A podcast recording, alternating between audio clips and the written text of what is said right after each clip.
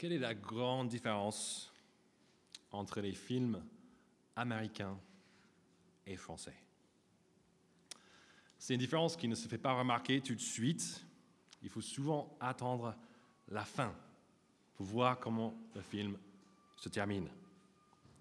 Les films américains, je pense que David a fait allusion à ça la semaine dernière, mais comment ça se passe? Ça termine toujours avec le héros qui réussit, qui gagne. Mais peu importe l'épreuve, c'est toujours la victoire à la fin. Les films français, c'est un peu différent. Je suis étranger, je n'ai pas vu tous les films français, mais les films que j'ai vus, ça se termine un peu différemment, comme le dernier que j'ai vu qui s'appelle Amour. Ah, je dis Amour Oui, ça va être super. L'amour, c'est beau. Ça va être inspirant, juste une jolie histoire d'amour entre deux personnes. Mais non. Comment est-ce que le film se termine? C'est avec un mari qui étouffe sa femme suite à un AVC. Désolé de vous spoiler le film, mais je ne veux pas que vous perdiez votre temps avec quelque chose de si triste, de si noir, de si français, on peut le dire. Mais qui a raison? Est-ce mieux de toujours prendre le bon, du bon côté, la vie de bon côté, pardon, ou de toujours se focaliser sur les choses tristes? N'est-il pas mieux de trouver le juste équilibre? C'est ce qu'on va trouver aujourd'hui, pas dans un film, mais dans les derniers chapitres d'un Samuel qui présente les deux fins des deux personnages principaux de la deuxième partie de ce livre. On a la fin de Saül, le roi d'Israël qui résiste au projet de Dieu, et aussi de David, son successeur choisi par Dieu. Et dans ce chapitre 30 et 31, ces deux hommes feront face à des difficultés écrasantes. Mais c'est seulement l'un d'entre eux qui sera vaincu. L'autre sera victorieux.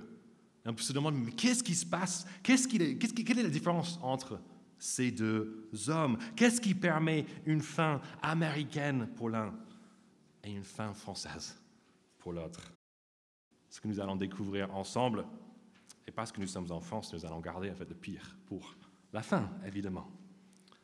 Regardez avec moi du coup d'abord ce chapitre 30 qui présente David, le croyant victorieux. Et on voit tout de suite, avant d'être victorieux, David est vraiment dans le dur. La semaine dernière, on a vu comment David et ses hommes euh, accompagner les Philistins. Donc, c'est les ennemis du peuple de Dieu. On peut se demander pourquoi est-ce que David se trouve chez les ennemis du peuple de Dieu C'est parce que rien ne sude plus l'unité qu'un ennemi commun. Et ils avaient ça en commun, parce que Saül, le roi du peuple de Dieu, voulait aussi tuer David. Mais finalement, on a vu que David et ses hommes n'ont pas eu la permission de participer à la grande bataille entre les Philistins et les Israélites. Cette bataille qui aura lieu du coup au chapitre 31. Et du coup, ils rentrent chez eux, chapitre 30, verset 1. Regardez comment ça se passe quand ils rentrent chez eux. Il y a un gros problème. Alors qu'ils étaient absents, les Amalécites, un autre peuple, sont venus attaquer et brûler leur ville. Encore plus, ils ont volé leurs femmes et leurs enfants. La réponse à cette découverte, regardez, je vais lire le verset 4 pour nous. Alors David et la troupe qui l'accompagnait se mirent à pleurer tout haut, jusqu'à ce qu'il n'ait plus la force de pleurer. Ce n'est pas si étonnant, n'est-ce pas, cette réponse? Parce que comment est-ce qu'on aurait réagi si en rentrant, peut-être après un voyage d'affaires, notre appart est saccagé et notre épouse est absente, nos, nos enfants ne sont pas là? Je pense qu'on pleurerait aussi, n'est-ce pas? Mais dès que les larmes sont épuisées, je crois que c'est la colère qui viendra. Qu'est-ce qui se passe? C'est pas juste. Et ce qui se passait à Ziklag au verset 6, regardez. David fut dans une grande angoisse quand la troupe parlait de le lapider. Tous éprouvaient en effet de l'amertume, chacun à cause de ses fils et de ses filles. Pourquoi cette colère contre David? En fait, c'est parce que les voleurs sont introuvables. Et du coup, la, colère s'enflamme contre quelqu'un, contre le responsable. Qui est-ce qu'on peut Qui a la responsabilité de ça? David, il est notre, notre chef. Donc c'est lui le coupable. pour ceux qui espèrent entre être chef ou être responsable un jour, j'espère que cette histoire nous aide peut-être à nous calmer un petit peu. Et pour ceux d'entre nous qui ont des chefs, que cette histoire nous aide à voir que porter la responsabilité est une tâche bien difficile des fois. Ce que David apprend ici. Parce qu'il n'a pas seulement perdu ses femmes et, toutes ses possessions comme les autres, mais maintenant ses amis veulent le lapider, même s'il est complètement innocent. En lisant comment ça se passe pour David dans ce texte, je pense qu'il y a plusieurs, voire beaucoup d'entre nous qui peuvent compatir avec lui. Nous avons tous des choses qui nous font souffrir. Peut-être c'est notre famille en ce moment, nos études, notre travail, notre état de santé ou bien juste notre monde en général. C'est compliqué le temps qu'on traverse. Peut-être qu'on est pleinement dans la souffrance à l'instant même et face à un défi. En fait, on, ça se voit peut-être pas sur le visage, mais on a passé pas mal de temps ces derniers jours à pleurer. Pleurer jusqu'à l'épuisement de nos forces. Mais peut-être le moment des larmes est déjà derrière nous. Et maintenant, c'est la colère qui a pris la place. La colère contre quelqu'un qui nous a fait du tort. La colère contre tout et tous ceux qui nous entourent parce que notre vie n'est pas du tout comme on a imaginé. Nous pouvons aussi être, en tant que croyants, en colère contre Dieu lui-même. Parce que s'il est le grand Dieu tout-puissant, on peut se demander, mais pourquoi est-ce qu'il a prévu ça pour moi? Alors que les autres ont les vies beaucoup plus simples Si nous nous retrouvons dans la souffrance aujourd'hui, ce texte a plusieurs choses à nous dire. Tout d'abord, les souffrances de David peuvent nous aider à avoir un peu plus de perspective. Je ne vois personne ici, je n'ai pas parlé avec tout le monde, je n'ai pas parlé presque avec personne parce que je suis venu un peu en retard, mais personne ici qui a été volé de toutes ses possessions cet été. Personne ici qui a perdu toute sa famille comme ça. Personne ici où devant la porte il y a un foule prêt à la lapider. Si je prêchais en Afghanistan, bon rappel de la part de Noémie peut-être, ça serait une autre histoire.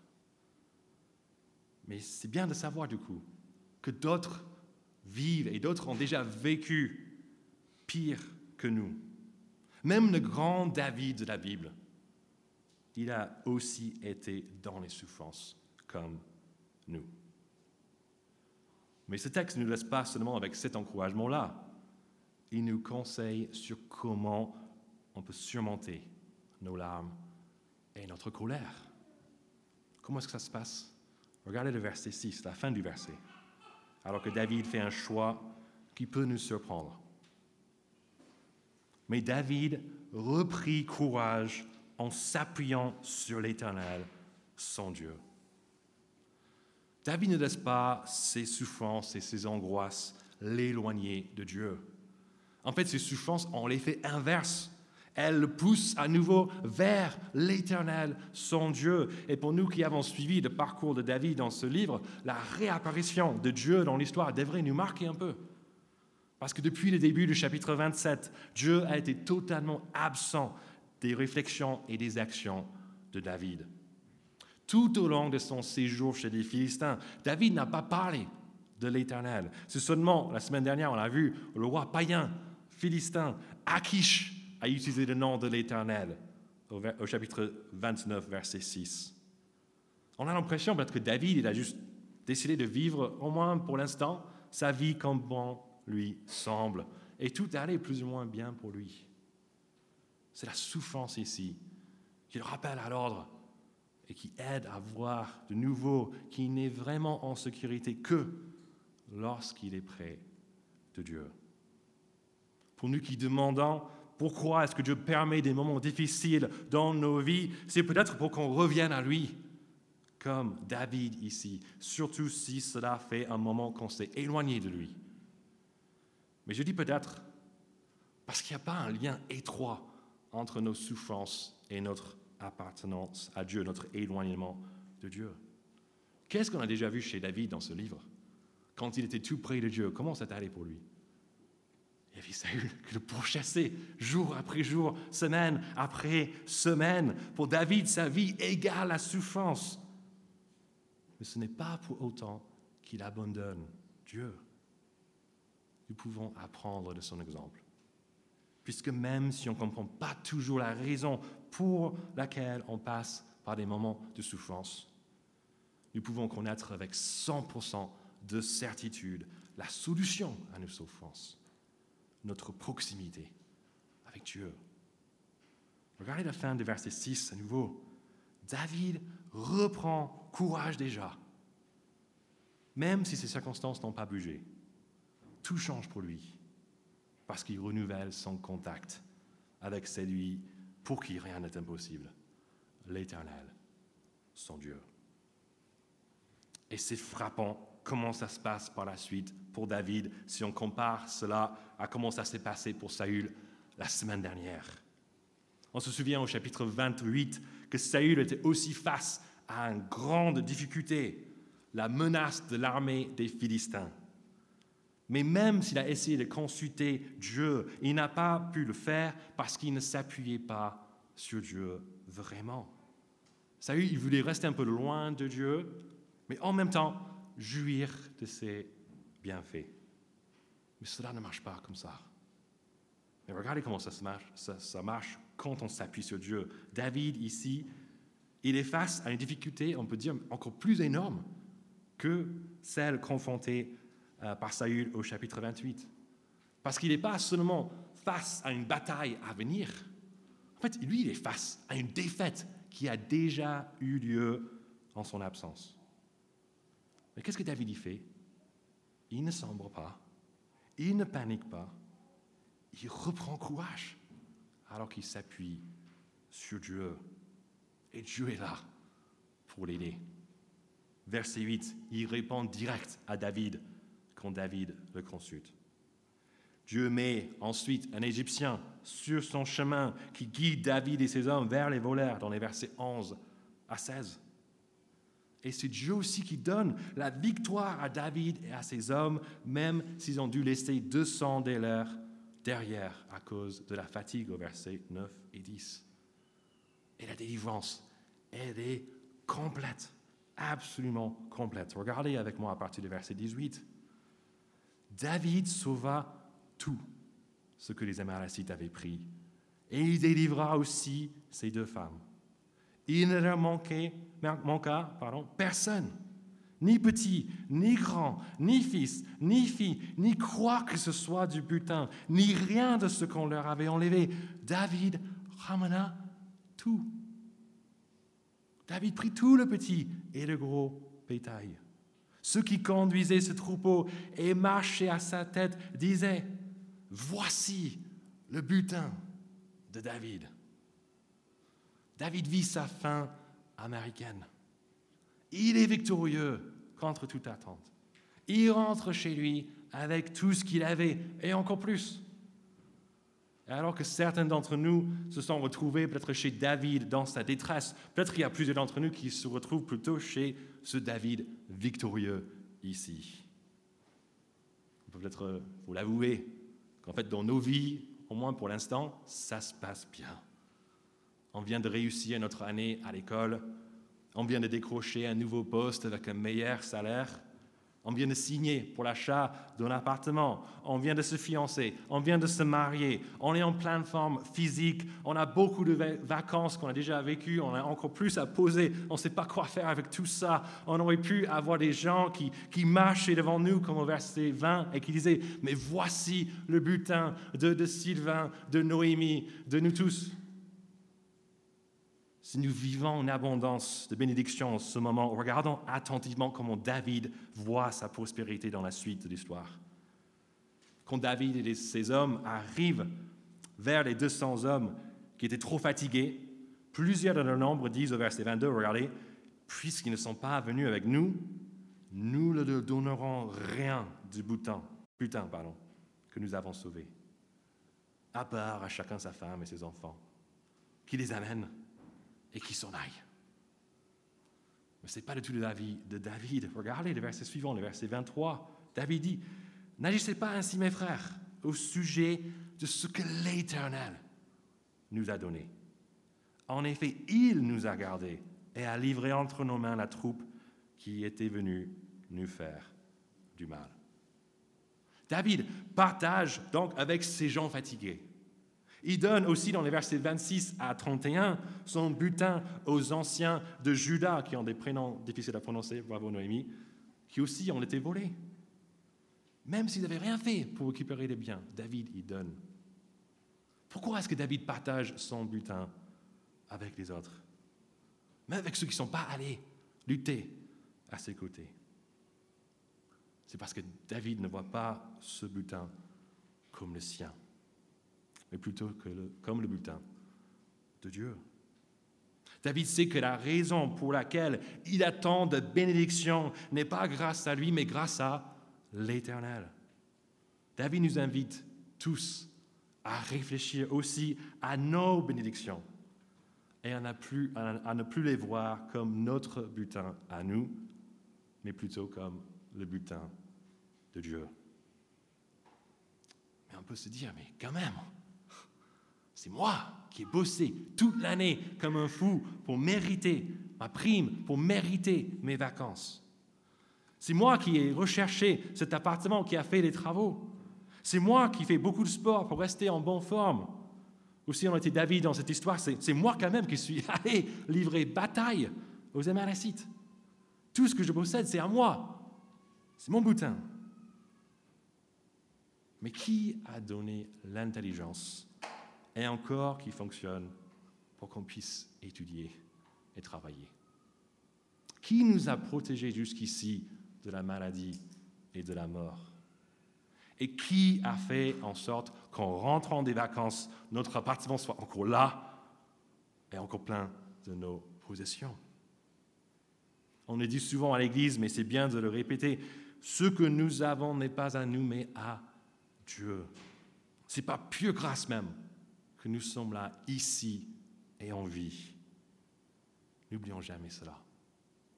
Et que cela nous aide aussi, par conséquent, à partager abondamment de ce que nous avons avec les autres. Pas seulement nos finances, on peut donner ça à l'Église, aux gens dont on a besoin. On, on pense souvent à ça quand c'est donner, c'est l'argent. On peut aussi donner d'autres choses. Notre couple, notre vie de famille, on peut les mettre à disposition pour bénir ceux qui sont seuls. Notre maison, notre appartement, on peut les mettre à disposition pour accueillir les gens, pour leur faire du bien. Notre temps, même nos vacances, on peut être créatif par rapport à comment on peut l'utiliser pour montrer à nous-mêmes et à tous qui nous entourent que notre butin n'est pas notre butin, mais le butin de l'Éternel. Vous imaginez le témoignage que ça serait si on posait un ou plusieurs jours de RTT pour aider un autre membre de l'Église avec son déménagement, avec ses travaux même. Et n'oublions pas, avec le temps, ça parle aussi de ces moments de prière que nous avons tous. Est-ce qu'on est en train vraiment de profiter de ces moments, de passer plus de temps dans la prière pour d'autres personnes? En arrivant à la fin du chapitre 30, on se rend compte que la foi de David a bien payé. Ce qui confirme encore une fois les vérités que Anne a chantées au chapitre 2 de ce livre.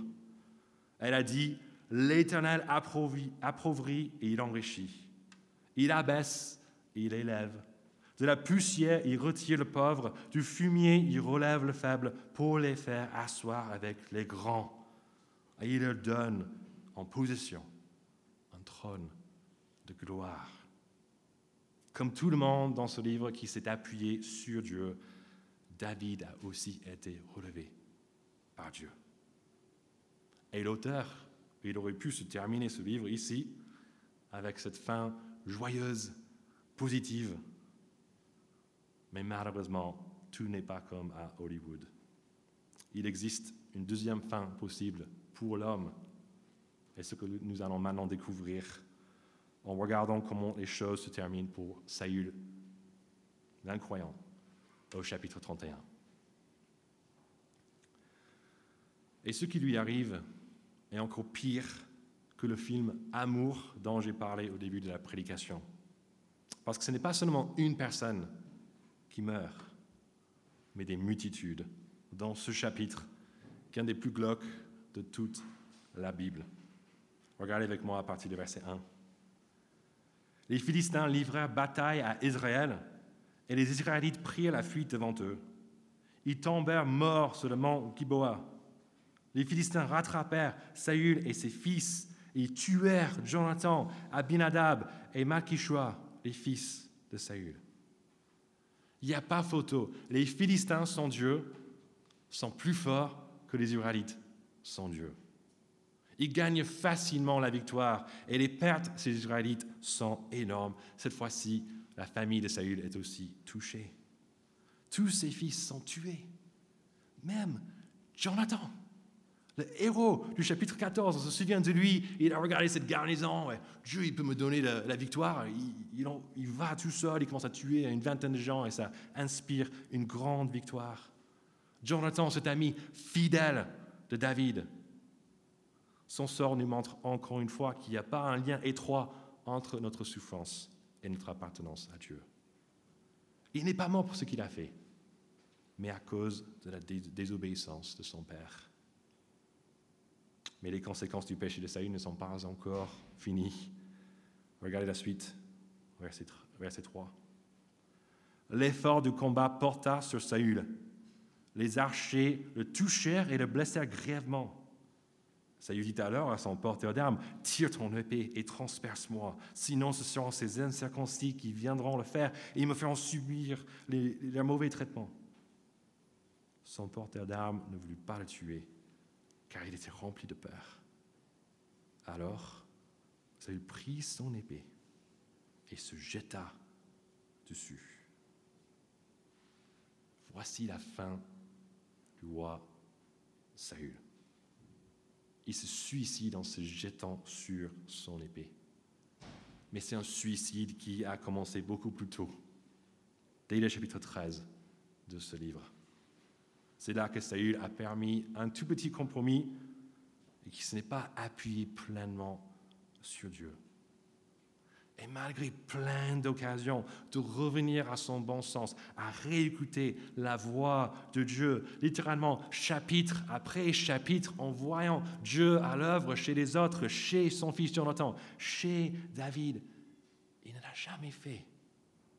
Et quand on s'éloigne volontairement du Dieu qui donne la vie, on creuse sa propre tombe. Mais le corps de Saül ne trouva pas tout de suite la tombe parce que son humiliation n'est pas encore terminée.